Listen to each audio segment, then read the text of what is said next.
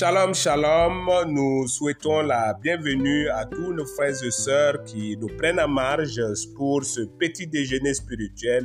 de ce mercredi. Que le Seigneur vous bénisse.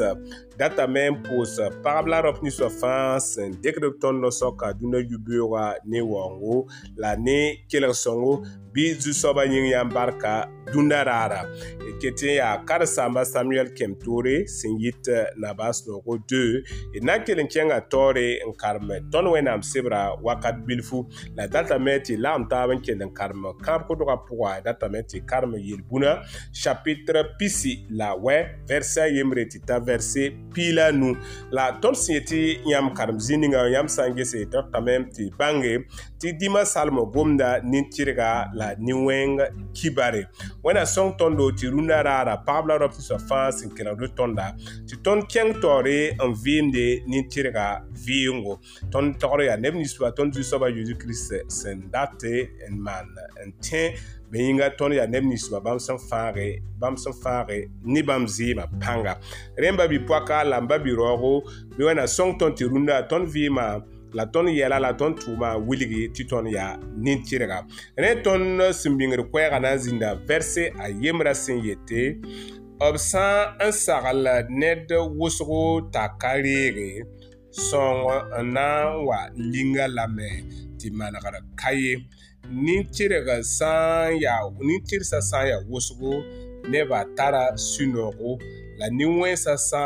n dee naam neba yãbdame rẽ yem wẽna sõng tõndo tɩ rũndã yu-beoogã rũndã raara tɩ tõnd yɩ neb ninsbã sẽn na n zĩnde nin-tɩrsã soka tɩ tõnd tʋʋmã tõog n wa ne vɩɩm rẽmba bɩ-poaka la n ba bɩ-raoogo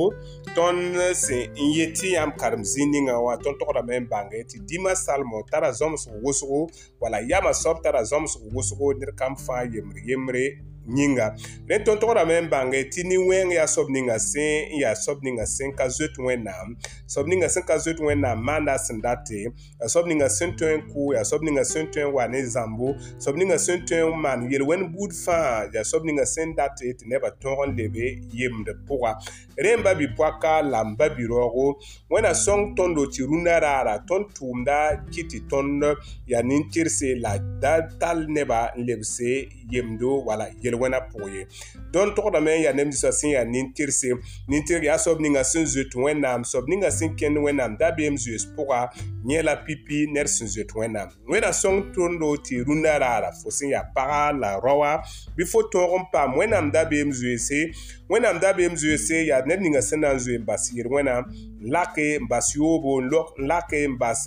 tẽn-kãnem n lake n bas bũmb ninga fãa sẽn ka segda fo sã n yaa ne ninga fãa bɩ fo tõoge n sak wẽnnaam tõoda wẽna sõng tõndo tɩ wẽnnaam tõe n kell n yãa tõndo tɩ tõnd tõog n zĩndi nin-torsã sʋka rẽ tõnd tõe n yeelame tɩ wẽnnaam sã n fãa tõndo tɩ tõnd yaa nin-tɩrsã sʋka bɩ tõnd tõog n yaa neb ninsã rũndã raara tɩ tõnd vɩɩmã la tõnd tʋʋmã kõ wẽnnaam waoore wẽna sõng tõndo tɩ tõnd kẽng taoore maan tõnd zu-soabã zeezi kiristã sẽn data